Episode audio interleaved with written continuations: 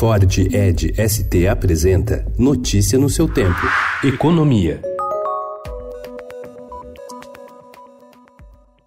A maior oferta de alimentos e promoções de eletrodomésticos feitas pelo comércio varejista derrubaram os preços na economia em setembro, o que deflagrou revisões para baixo nas projeções para a inflação e aumento nas apostas de cortes mais agressivos na taxa básica de juros, a Selic, hoje em 5,5% ao ano. O IPCA registrou uma deflação de 0,04%, o menor resultado para o mês desde 1998, segundo o IBGE. O desempenho surpreendeu a analistas do mercado financeiro ouvidos pelo Projeções Broadcast, que estimavam uma inflação de 0,02% no mês.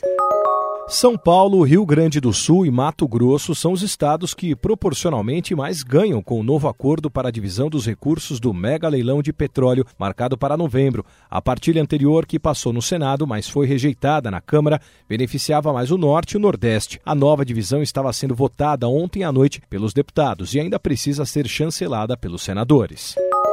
Os servidores públicos federais ganham no Brasil, em média, quase o dobro, 96%, dos trabalhadores que exercem funções semelhantes nas empresas do setor privado. O chamado prêmio salarial do setor público federal é o mais alto numa amostra de 53 países pesquisados pelo Banco Mundial. Nos estados, os salários são 36% mais elevados. Nos municípios, não há diferença salarial em relação à iniciativa privada.